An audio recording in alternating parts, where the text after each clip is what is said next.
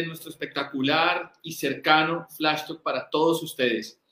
Eh, quiero saludarlos a todos, a todos nuestros seguidores de Flash Talks que se conectan todos los miércoles a las 11 con nosotros.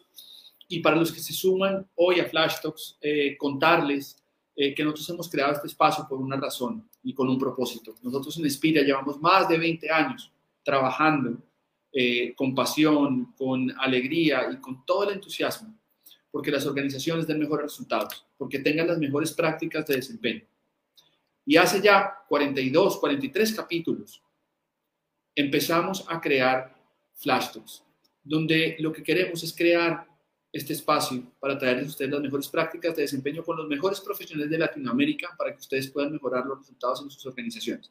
Y esa es la idea de eh, estar aquí en Flash Talk y esto para toda la gente que se suma hoy por primera vez.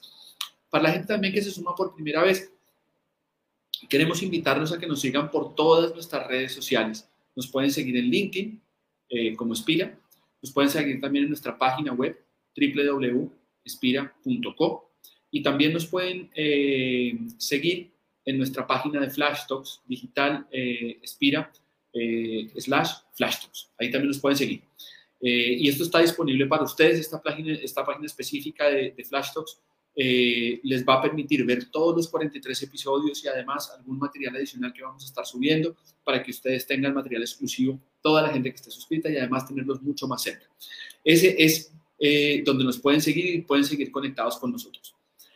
abrimos septiembre y abrimos septiembre pensando en cuáles son los nuevos ecosistemas de trabajo en últimas, es poder entender esta nueva era que, que, estamos abordando y esto que hablamos hoy en día del trabajo mixto, eh, este nuevo modo de trabajar, nos convierte en un ecosistema donde realmente no sabemos qué es lo que necesitamos como personas, como habilidades, como talentos, como destrezas para poder desempeñar.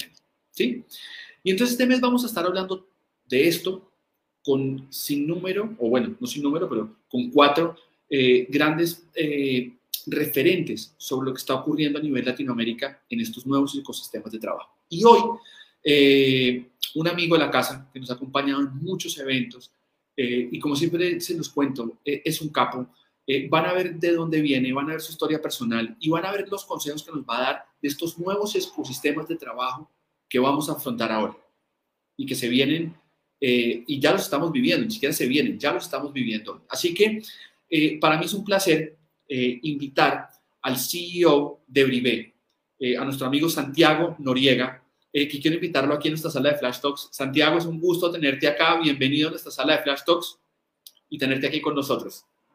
No, bueno, pues el gusto es mío, Nicolás, de poder compartir este espacio contigo, con el equipo Espira y con las personas que nos acompañen. Y pues un gusto platicar de un tema tan apasionante, tan relevante y además un tema que, que, está en la mente de creo que todas las personas que formamos parte de alguna organización, las formas de trabajo, el futuro, el presente, los retos, lo que tenemos que hacer los líderes de cara a lo que viene en estos nuevos modelos de trabajo. Entonces, pues encantado de estar aquí contigo y platicar de este tema.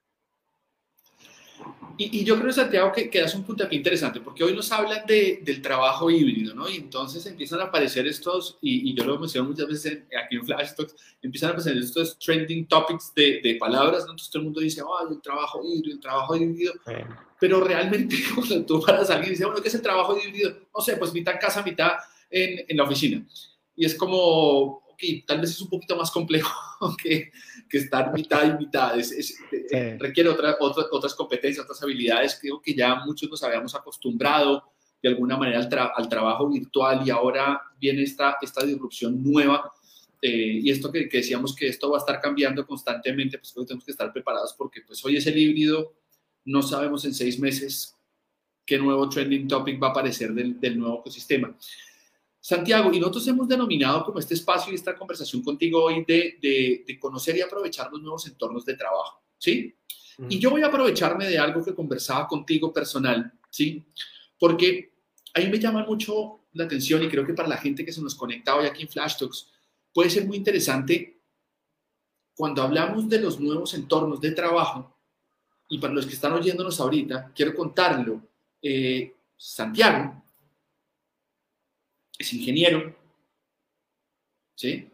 Estudias ingeniería y en tu vida termina dirigiéndote a trabajar con personas, que creo que si hay algo que no tiene fórmula y es lo menos ingenieril, son los seres humanos, ¿no?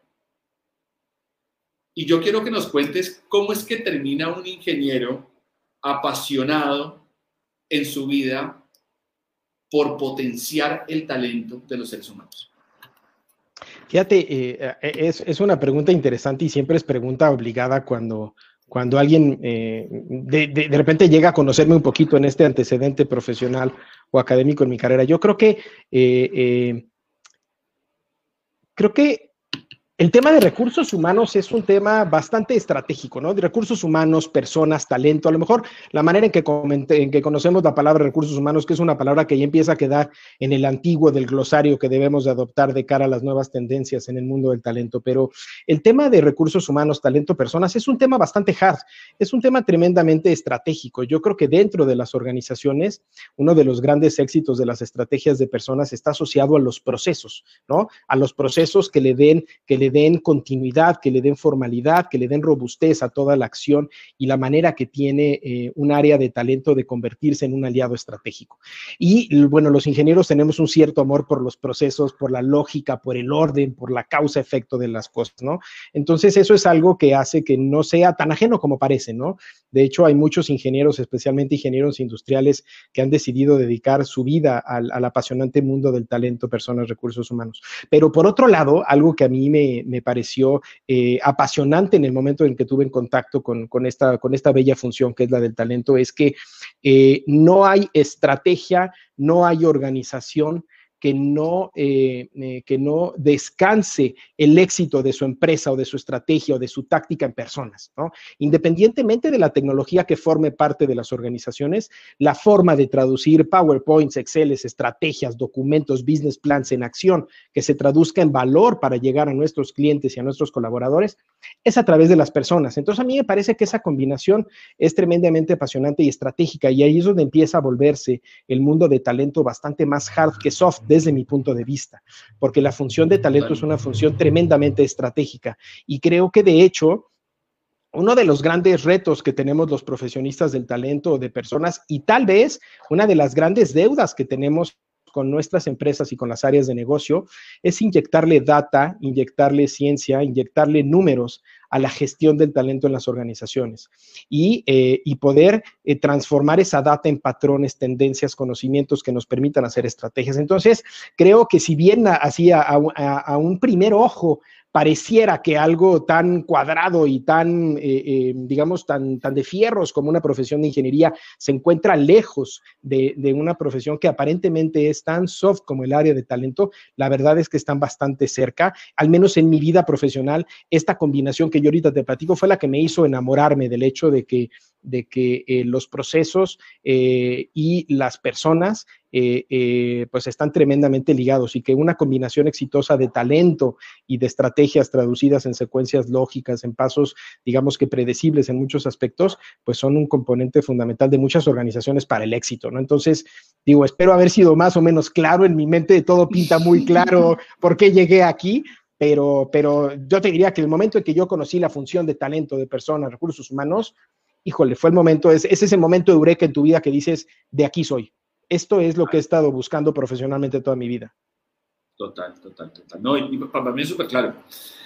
Y, de hecho, de, hecho me, estaba, estaba escribiendo un poco lo que estabas anotando porque creo que nos da el puntapié para, para hacerte la pregunta sobre los entornos. Y es que, en últimas, claro, lo que entendemos, y voy a, voy a hacer un resumen de lo que decías, eh, entendemos que pues entre las estrategias, la tecnología y las personas, pues hay como esta articulación que hay que volver proceso y que creo que es, lo, explicas maravillosamente.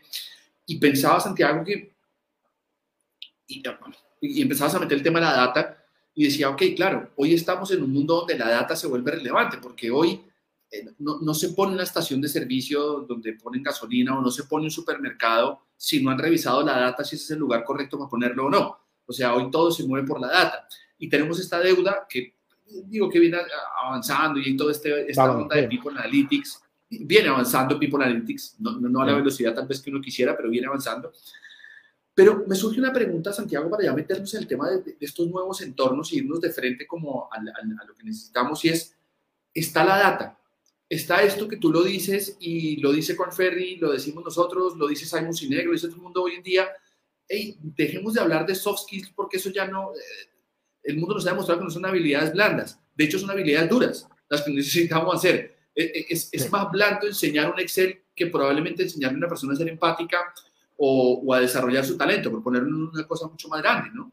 Entonces, si uno sumara como la importancia del data analytics, si uno sumara estas habilidades duras, que vamos a llamarlas así, y vamos a empezar a bautizar como habilidades duras, que son las habilidades personales que tiene que tener una persona, más el desgaste psicosocial que está viviendo la gente, y pongo esos tres componentes, como ese nuevo entorno laboral al que, al que nos enfrentamos, más allá si lo atiendo desde mi casa o desde mi oficina, desde tu mirada, entendiendo estos, estos componentes que, que, traes tú, metiéndole yo el tema psicosocial, para ti, ¿cuál es el nuevo entorno al que nos enfrentamos hoy en día en las organizaciones y ese ecosistema donde voy a tener yo que trabajar? Sí, eso es una, es una pregunta bien, este, bien, bien interesante. ¿eh? y creo que, que, a mí hay varias cosas que me vienen a la mente cuando hablamos de, de este nuevo entorno. ¿no? Creo que hay, eh, yo pensaría que hay ciertas cosas que, que, se van a mantener, ¿no? O sea, ciertas cosas que se van a mantener desde el punto de vista de las competencias que requerimos las personas para hacer frente a estos nuevos entornos, ¿no? Hay ciertas competencias que, pensando, por ejemplo, desde un ángulo de liderazgo, los líderes debemos de tener, ¿no? Capacidad de visión estratégica, capacidad de construcción de equipos de trabajo de alto desempeño, generar engagement en nuestros colaboradores, la capacidad como líderes, como personas, de desaprender constantemente y aprender cosas nuevas y eh, por supuesto, eh, eh, tener también en mente la capacidad de, tener un gran enfoque a resultados. Yo creo que esas son cosas que se vienen manteniendo. Yo le sumaría que tenemos que tener cada vez más enfoque como líderes en que todo aquello que hagamos genere un impacto social positivo, ¿no? Desde todos los ángulos y no obviar que, que eso se da siempre. Y yo creo que la forma eh, o los retos a los que nos enfrentamos para traducir esto que yo te platico en acciones en las organizaciones, sí están siendo afectadas por el entorno o el entorno está teniendo que eh, o está modificando la forma en que, en que estas competencias las ponemos en práctica para lograr nuestro objetivo como líderes. Por ejemplo, generar engagement en los colaboradores. Es un, es un reto que se ha transformado en los últimos dos años ya. Ya estamos hablando de que ya en, en bueno, dependiendo de cada país, en enero, febrero, marzo, abril, mayo del próximo año, estaremos cumpliendo dos años, que muchas organizaciones dimos este cambio a modos de trabajo remoto. Entonces, yo creo que este entorno sí, por supuesto, que plantea retos nuevos de cara a las nuevas formas de trabajo. No es lo mismo cuando tú estás en una organización en donde estás físicamente colaborando y tu equipo de trabajo se encuentra eh, físicamente a tu alcance para intercambiar ideas, para, para intercambiar comentarios, para resolver dudas en tiempo real, que cuando estás en, eh, a una videoconferencia o una llamada telefónica a distancia. Creo que ahí eh, ahí eh, pues empezamos a poner un piecito en los retos que nos enfrenta estos nuevos modelos de trabajo y también identificar lo positivo que ha surgido de ellos, ¿no? Entonces, generar engagement. Por otro lado, hemos tenido que aprender y desaprender cosas totalmente de una forma tremendamente ágil, ¿no? Por ejemplo, en el mundo del talento, hace un año y medio era impensable que una empresa concibiera contratar un colaborador sin haberlo conocido físicamente. Y hoy día eh, eh, he platicado con varios CEOs en México, América Latina, que nos platican, oye, es que yo tengo ahorita 200 colaboradores nuevos que nunca he visto físicamente, todos los contratamos desde un mundo digital y eso implicó aprender a trabajar en esa, en esa, nueva, en esa nueva dinámica y sobre todo abrazar los beneficios, ¿no? Que, que eso me lleva, eh, eh, tal vez en, en, un resumen muy rápido, a lo que, a lo que yo preveo como el éxito de, estos siguientes, eh, de estas siguientes etapas en las formas de trabajo que estamos tomando. Creo que eh, para ser exitosos en, este siguiente paso que vamos a dar, que no sabemos exactamente a qué nos referimos con los modos híbridos, etcétera, o sea, hablamos de que, de, que probablemente el siguiente paso en las formas de trabajo sea un esquema híbrido, pero este esquema híbrido puede significar cualquier cosa. Abajo de una afirmación como esa cabe una catedral. O sea, puedes ir un día a la oficina o ir tres días o ir cinco, una semana sí, una semana no. Yo creo que lo que tenemos que mantener las organizaciones y los líderes es la flexibilidad que nos ha dado este modelo de trabajo. Nos ha dado muchísima flexibilidad. Y también tenemos que reconocer que esta flexibilidad del trabajo en casa no la hemos podido explotar al 100% de los beneficios que puede implicar familiar y personalmente para una persona, ¿no? Porque en un esquema de trabajo remoto en donde tú tienes la posibilidad de concluir tu jornada laboral y después de eso salir a caminar al parque o ir a tomar un café o ir al cine o ir a estudiar algo, practicar algún deporte, hemos estado pues bastante coartados de, de los beneficios que implica esta flexibilidad laboral, ¿no? Entonces creo que vamos a entrar eventualmente a una etapa en donde esta flexibilidad laboral y el estar trabajando remoto nos va a abrir ventanas que nos van a permitir mejorar nuestra calidad de vida, trabajo y eh, por ende tener también efectos positivos psicosocialmente, como platicábamos. Entonces, creo que hay que abrazar la flexibilidad que nos ha dado este modelo de trabajo y eso es algo que tenemos que tener en la mente, ¿no? Eh, eh, yo he platicado con algunos CHROs de América Latina y, cuando les pregunto, porque es pregunta obligada en muchas sesiones o en charlas casuales, oye, eh, y van a regresar a las oficinas y me dicen, oye, pues lo primero que tenemos que reflexionar es para qué regresar. Porque si es regresar para hacer lo mismo que hacemos remotamente y lo hacemos muy bien, no le veo caso.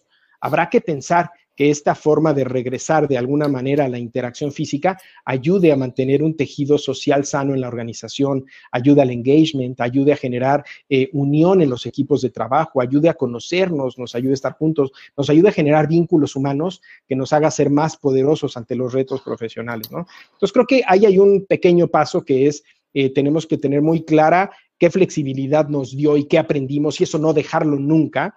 Y dos, creo que tenemos que entrar a un modelo de muchísima confianza, con nuestras estructuras y con nuestros colaboradores, en donde la confianza es la clave, yo creo, del trabajo remoto y es una de las claves del trabajo remoto y obviamente esa confianza soportada por competencias como eh, eh, enfoque a resultados, capacidad de acción, independencia, etcétera, ¿no? Entonces yo creo que eh, el, el, reto que nos, que nos, que nos prevé esta, este siguiente paso en los modelos de trabajo que nos vayamos enfrentando en función de cómo vaya desenvolviéndose la pandemia, estará directamente ligado a nuestra capacidad para capitalizar y mantener lo que aprendimos y el valor que aprendimos a hacer durante esta, eh, durante esta etapa de, pandemia que nos enseñó a trabajar digital a todos. Hoy día tú y yo tenemos la dicha de poder platicar con, con la gente de forma digital y eso probablemente hace un año y medio pues era algo que, que, que, no hacíamos. Sí, sí, sí, sí. Y, donde pues tal vez decíamos, no, mejor lo hacemos en vivo y invitamos a gente en vivo, ¿no? Entonces, eh, creo que esa flexibilidad y, y, este, y mucha confianza. Y claro, y los líderes deben de transformarse para que, para, debemos todos de transformarnos, porque, y, con esto concluyo un poquito esta, esta idea que quiero compartir contigo, el líder, en general los líderes hemos tomado un rol importantísimo en ser el rostro de las organizaciones para el colaborador, ¿no? En muchas ocasiones, antes de estos modelos de trabajo, pues tú llegabas a una empresa o a una oficina donde había algo físico, donde había quien te recibiera, donde veías compañeros, donde de alguna manera la, la, el, el, eh, tu centro laboral tu empresa pues tenía un lugar físico y tú encontrabas ese vínculo que te hacía sentirse cercano a la empresa. Y hoy día en estos modelos de trabajo, sobre todo las empresas que han mantenido modelos de trabajo remotos, el líder juega un rol fundamental para ser el rostro y la imagen de la organización y de lo que representa y de sus valores ante los colaboradores. Entonces, eh, eh, pues bueno, creo que pongo un poquito varias ideas en la mesa sobre las cuales eh, está interesante que sigamos platicando, pero creo que pues la gran incógnita es que este, que para cada organización seguramente será diferente en función de cómo generen valor para sus clientes. Es que yo creo, Santiago, que si pones muchas ideas, pero hay una que, me, que, que, que veo como en la sombrilla de todo esto, y, creo que es un tip muy clave y es, lo anotaba acá, entender para qué vamos a volver a la oficina. Y entender eso en cuanto al negocio, pues si tiene sentido o no. Tú lo decías ahora, si es para hacer lo mismo que hago virtualmente, pues la verdad, el gasto en infraestructura, gasolina, contaminación del medio ambiente, no, tiene, no tiene mayor sentido. Eh, pero si es para y de hecho me, me, conectas con algo, hablábamos con el CEO de Spira hace, con Camilo, que le mando un gran abrazo, seguramente está conectado con nosotros ahora. Eh, Camilo nos compartía cómo es de diferente para nosotros, digo, en, en, Spira. Eh, poder centrarnos con un equipo y por un Teams, un Zoom, eh, Google Meet, por no brandear ninguna plataforma de estas, explicar y hacer una inducción eh, y él hace la comparativa porque la semana pasada le tocó hacer una presencial y decía eh, la, posibilidad de hacer engagement, de conexión, de usar la pizarra, de moverme en el espacio, eh, me generó mucho más engagement con la gente que tal vez por el Teams, o por el Zoom, o por el Google Meet, dependiendo de la que usemos. ¿Sí? Y, es esto que tú mencionas, que, que, lo, que lo tiene anotado acá, de entender para qué es, pero otro que mencionabas que me pareció muy clave es el tema del engagement, ¿no? ¿Cómo hoy genero engagement eh, a través solo de mi liderazgo? Porque no tengo otra herramienta para hacerlo. Claro. Es decir, antes yo entregaba el, el pocillito, eh, la tacita, el puesto de trabajo bonito, y entonces lo recibíamos a la gente en la oficina linda que quedaba en, eh, en un edificio bonito, y entonces bajaban y tenían restaurantes abajo. Ahora, pues, el engagement pasa más por las personas, ¿sí? Lo cual nos obliga a generar una conexión distinta, ¿no? Santiago, no sé cómo, cómo veas esto. Sí, sí, sí, totalmente, totalmente. Eh, yo creo que eh, yo creo que ha dejado muchísimas cosas positivas. ¿eh? la verdad es que yo me pongo a pensar hoy día con el equipo Brivé, al que le mando un fuerte abrazo a, todo el equipazo de Brivé. Eh, eh, yo tengo muchísima más posibilidad de interacción con ellos todos los días. Yo hay veces que tengo eh, pláticas, aunque sean breves o largas, a nivel video, viéndonos cara a cara, tal vez con 15 o 20 líderes al día, ¿no? Gerentes de área o directores. Entonces los veo diario de una interacción que me hace sentirme muchísimo más cerca de ellos que nunca. Y yo estoy seguro, me atrevo a hablar por ellos, que ellos se sienten más cerca de mí que nunca, ¿no? Porque antes estabas físicamente en la oficina y estás en una reunión, en una sala, y probablemente te encuentras con algunas personas en el pasillo, etcétera, pero mi capacidad de interacción profunda y de estar cerca de mi equipo hoy día es muchísimo más amplia, ¿no? Y hoy día yo creo que estamos a, un clic de distancia de vernos y platicar rápidamente, y creo que eso es algo muy padre. Pero te puedo decir sin duda eh, eh, que eh, la satisfacción que te genera. Hace no mucho fuimos a la oficina a una junta muy particular, a un proyecto muy particular, y ahí es donde, entre paréntesis, hay que ver para qué regresar a la oficina. Tiene que haber un, un para qué, no nada más es regresar por regresar. Había un proyecto muy particular que implicaba que la interacción personal, cuidando todas las medidas de salud, era importante. La satisfacción y la emoción en los rostros de cada miembro del equipo Brivé cuando nos íbamos encontrando era impresionante. Entonces, eh, creo, que, creo que ahí es donde hace sentido, hace sentido que con todas las medidas de seguridad podamos incorporarnos a un esquema, eh, a un esquema presencial de trabajo. Hay cosas eh, como una capacitación, como comentabas, como alguna sesión donde tienes una interacción eh, muy cercana con miembros de los equipos que se, vuelve, que se vuelve fundamental y el valor que genera estar cerca, pues seguramente será incalculable, pero creo que no debemos de caer en la tentación de pensar que simplemente, pues llegado algún momento o algún hito que seguramente tendrá que ver con alguna noticia que nos den las autoridades de nuestros países, respecto de los semáforos o de los riesgos que hay asociados al contagio de esta pandemia, será el hito con el cual todos regresaremos a la oficina. Creo que hay que tener muy claro y escuchar a los colaboradores siempre y en todo momento y encontrar eh, eh, eh, siempre esta combinación de factores que hace que como organizaciones podamos crear un entorno que haga que nuestro equipo de trabajo pueda dar lo mejor de sí personal y profesionalmente y que encuentren la plenitud y la trascendencia de lo que hacen en el día a día. Y yo me atrevo a pensar que una gran mayoría de los colaboradores que hemos tenido la oportunidad de, de, probar estos modelos de trabajo remotos, hemos encontrado la posibilidad de ser más productivos, de estar más cerca de nuestras familias, de convivir más con nuestros hijos o con nuestras parejas y eh, también hemos encontrado cosas muy positivas en la capacidad de interacción y de ejecución con nuestros equipos de trabajo y también con nuestros clientes yo me siento más disponible para, los clientes eh, que confían en Bribey, que han depositado en nosotros sus procesos de talento. Me siento más cerca que nunca y veo y me reúno con una mayor cantidad de clientes a la semana que nunca en mi historia. Y eso es fantástico. Entonces, creo que Creo que eh, eh, el reto está en que tengamos muy claro cómo regresar eh, en algún esquema de trabajo genera valor a nuestros clientes y genera valor también a nuestros colaboradores, ¿no? Y que nos ayude a estar más cerca del equipo como siempre, pero no caer en el tabú, de decir es regresar por regresar, hacer lo mismo que hacemos hoy, solamente que hoy quiero ver a los colaboradores en oficina para estar ciertos de que estamos trabajando. Ojo, por eso hace un, un ratito, hace unos minutos, yo hablaba de la palabra confianza como la gran clave del éxito, eh, confianza y accountability o empoderamiento y autogestión, como el componente de palabras que se vuelven el éxito en modelos de trabajo, eh, en modelos de trabajo no presenciales remotos, ¿no? Totalmente. Y, y, de hecho, quisiera como, como cerrar, eh, eh, Santiago, con una conclusión muy, muy mía de lo que te escucho y es, volviendo al tema de los entornos, ¿no? Es como decirle a todos, a la gente que nos está escuchando, de tenemos que crear un entorno con propósito, o sea, creemos un entorno donde se entienda para qué estamos haciendo lo que estamos haciendo, en este contexto de si vamos a volver a un modelo donde sea híbrido, seguimos en la virtualidad o todos presenciales, pero como que hace propósito de para qué estamos haciendo todo esto. Eh, pero hay dos componentes que me parecen muy valiosos. Escuchando al equipo, preguntarle al equipo, ¿ustedes quieren volver? ¿No quieren volver? Eh, ¿Ustedes cómo se sienten afuera? ¿Qué están necesitando? O sea, como abrir ese canal de comunicación. Y, creo que, quiero poner como una cerecita última que, pones que me parece muy valiosa y es,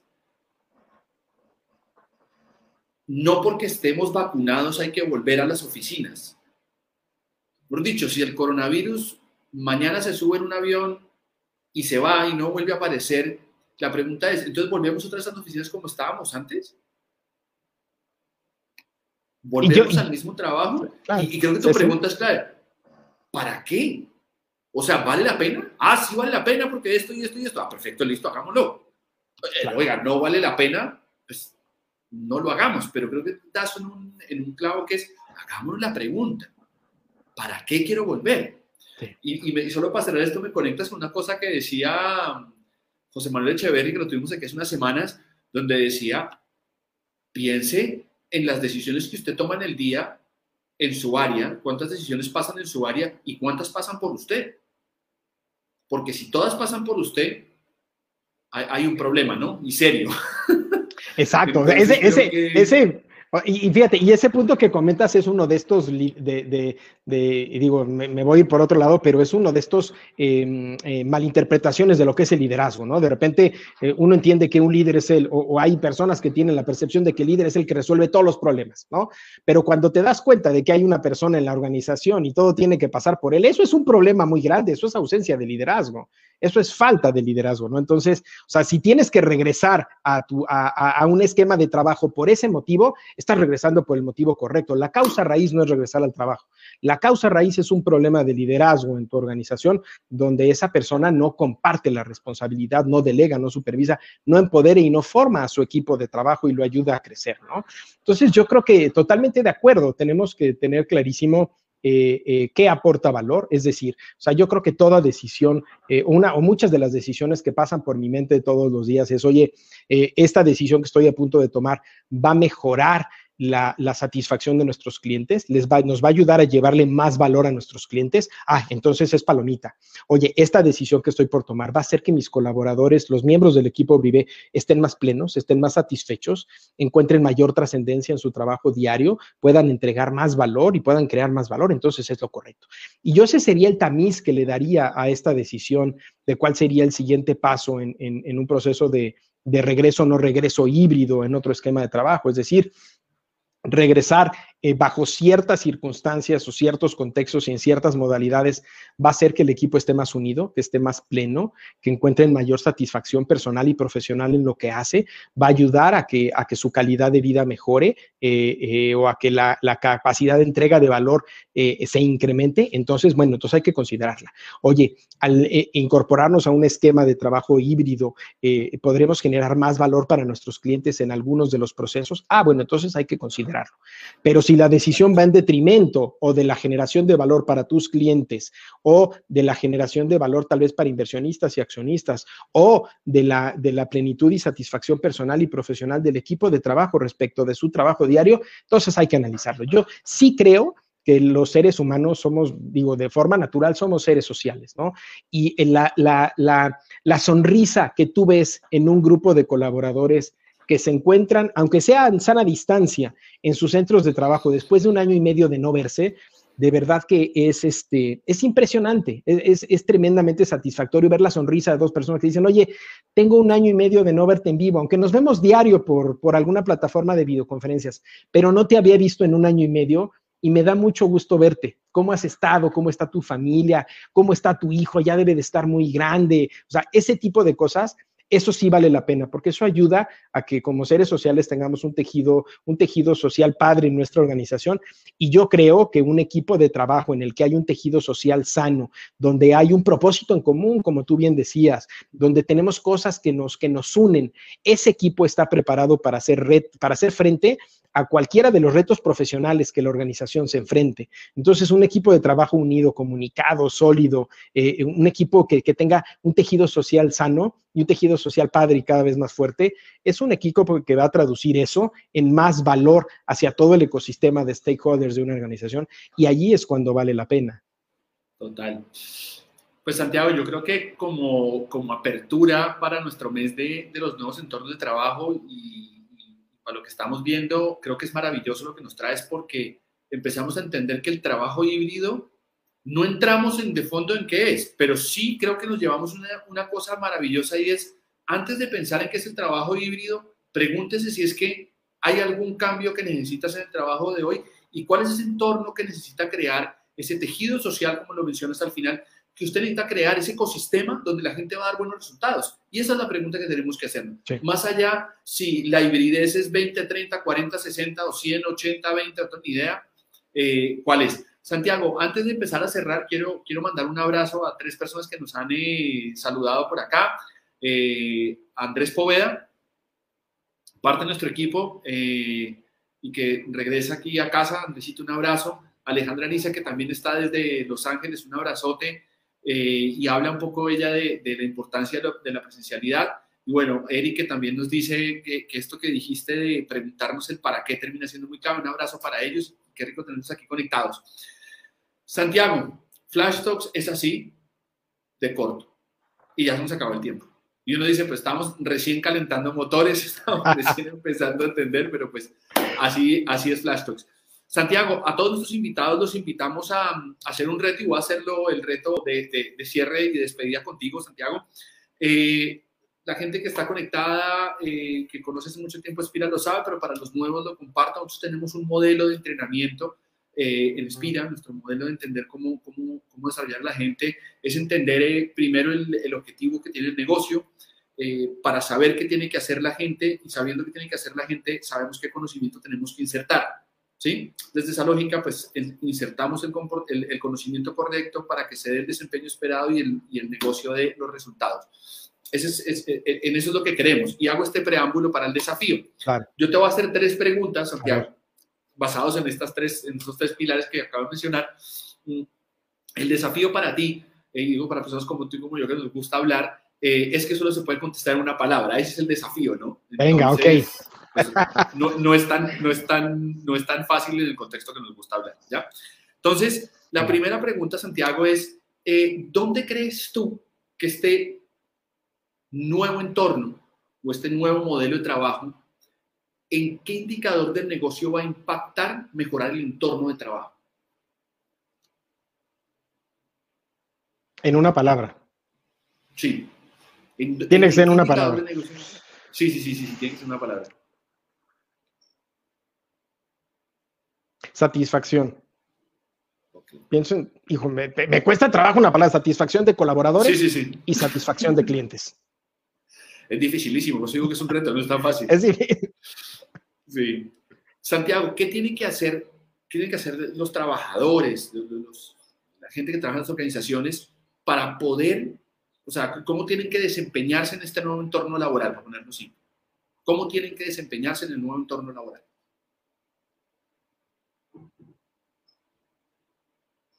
Desaprender y aprender. Y con, mucha accountability. ¿Y qué tienen que saber para poder desaprender?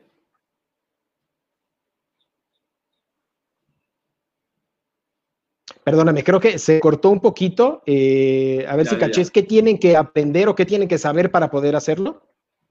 ¿Qué tienen que, qué tienen que saber para poder desaprender?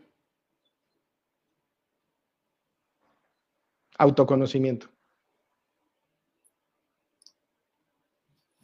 Bueno. Y humildad. Me encanta porque para toda la gente que está conectada y que nos oiga, eh, Santiago, mire cómo nos resume esto. Si yo tengo alto nivel de autoconocimiento, eso me va a ayudar a desaprender y a ser una persona que es capaz de desaprender. Y si yo logro desaprender, yo voy a poder generar mucha, generar mucha más satisfacción interna y externa. Así que ahí tomen nota porque este es el resumen de todo lo que nos ha contado Santiago hoy. Santiago, infinitas gracias, de verdad, eh, un placer poder estar contigo. Yo quiero invitarlos a todos a que sigan eh, a Santiago, sigan a Brive, ahí está en nuestro chat todos los, los links para que los puedan seguir, a Santiago personalmente, eh, que puedan seguir este, a también, así que espectacular. Un saludo a Teresa López. Teresa, qué rico verte acá. Yo sé que estás en México. Este, nos seguimos mutuamente, así que un gusto, Teresa, tenerte por acá. La verdad, lujazo que Teresa nos esté acompañando hoy. Pero bueno, los invito a que sigan a Santiago, síganos también en digital.espira.co, slash flashtalks, que ahí van a tener todas las conversaciones que hemos tenido. Eh, y bueno, Santiago, como siempre te lo digo, muchísimas gracias. Sé que desde la casa nos acompañas en todos los eventos, así que muchísimas, muchísimas gracias, Santiago. Al contrario, el agradecido soy yo de poder platicar contigo y con las personas que nos acompañen. Un fuerte abrazo a todo el equipo Espira, al equipo Brivea, a las personas que nos están viendo. Y, este, y pues bueno, espero haber hecho comentarios que, les permitan llevarse alguna reflexión o algo positivo.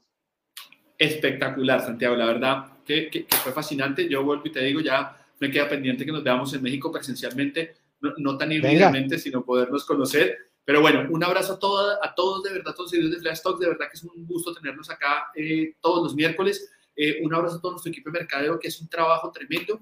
Y también, como saben, siempre eh, agradezco a mi esposa y a mi hijo que siempre están muy pendientes de, de, de, este proceso. Así que un abrazo a todos. Nos vemos el próximo miércoles. Ojo, porque el próximo miércoles vamos a seguir hablando en los nuevos entornos y vamos a seguir profundizando sobre esto con un invitado muy especial que ya la van a conocer en los próximos días. Así que un abrazo para todos, Santiago. Abrazo hasta México y chao, chao. Cuídense. Un gusto verlos.